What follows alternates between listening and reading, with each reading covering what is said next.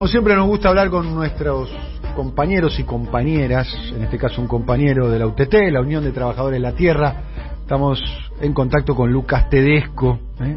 Esto al propósito del debate público que se está dando aquí en la Argentina, porque la Argentina es el primer país del mundo en aprobar el trigo transgénico a partir de un acuerdo que hubo entre el CONICET y diferentes empresas ligadas a la agroindustria. Y esto abre un, un, debate, que es un debate que está a cielo abierto, si se quiere, en la Argentina, a propósito del modelo productivo, las consecuencias, la licencia social que necesitan esos modelos productivos eh, y demás. Lucas, muy buenos días, ¿cómo estás? Hola, ¿qué tal? Buenos días. Bueno, Lucas, muchas gracias por atendernos. Eh, no, bueno, la, la, postura un poco de, de, la UTT con respecto a este tema que están tratando de, de plantearlo en la agenda.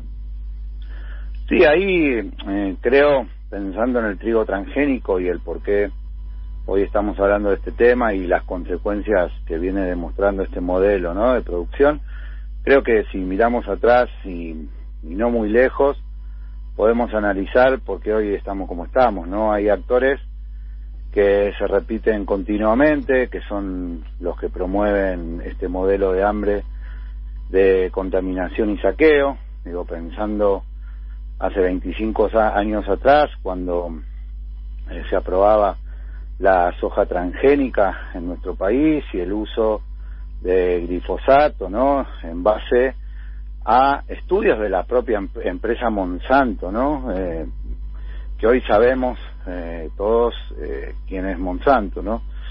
el secretario, digo, para pensar en las diferentes etapas y por qué estamos hablando de esto, el secretario en ese momento de Agricultura del menemismo era Felipe Solano, que fue quien eh, firmó la resolución eh, sin ningún sin ningún estudio de ninguna institución del Estado, ¿no? O sea, digo, básicamente se aprobó de la mano de Monsanto y hoy hay miles de estudios a nivel mundial y, y de países que prohíben el uso de glifosato y de, de este modelo de producción, ¿no? Si pensamos en el año pasado, bueno, el mismo actor, Felipe Solá, hoy canciller, promoviendo eh, las mega granjas porcinas, ¿no? Esta, este ejemplo, ¿no? En el medio de una pandemia en donde sabemos que eh, este modelo concentrado de producción ha traído un montón de consecuencias y una de esas consecuencias es la pandemia que estamos viviendo hoy eh, en, en, en nuestro país, en el mundo. Y ahora, otra vez, ahí sí vamos al hueso con el trigo eh, transgénico, este trigo transgénico HB4, otra vez Felipe Solá, ¿no? Eh, junto con, con Bioceres, eh, con la científica del CONICET eh, Raquel Chan, bueno, también hay que hacerse cargo que el Estado viene acompañando también eh, esta, el avance del trigo transgénico, ¿no? De la mano del ministro Basterra, del ministro de, Producción Matías Culfas. Eh, ¿Y qué significa hoy pensar, eh, digo, pasamos de la soja, estamos quizás en, en, poco tiempo empezando a construir las mega granjas porcinas y ahora el trigo transgénico? Bueno, esto lo que significa es primero un, seguir profundizando un modelo de producción que contamina y esta vez encima con el glifosinato de amonio que es todavía más tóxico que el glifosato. Digo, vuelvo a decir, ya sabemos las consecuencias del glifosato, nosotros venimos diciendo hay otro modelo posible, eh, venimos hablando de que este modelo encima viene profundizando la concentración de la tierra, del agronegocio, ¿no? Eh, poniéndonos siempre en el mismo lugar como un país agroexportador, eh, básicamente agroexportador, bueno, concentrando la tierra y pensando que hoy en la situación en la que estamos parados es que solamente el 8% de nuestra población es rural, ¿no? Que, lo que decimos es pues el 34% de la tierra productiva de nuestro país está en manos de 1.200 familias y este modelo lo que genera es más pobreza y hambre.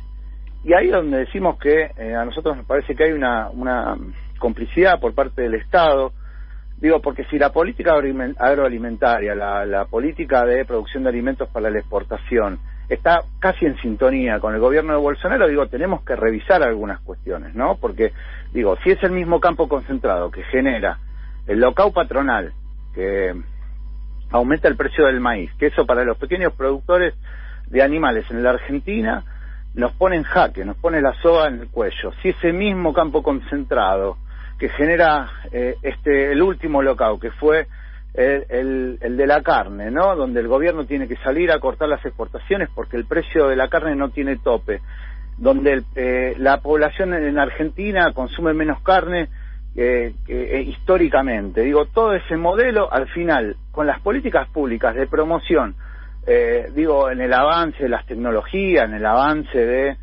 de, de un modelo que pueda rendir, que le dé divisas al gobierno, digo, está en sintonía justamente con quienes todo el tiempo le vienen poniendo palos en la rueda al gobierno.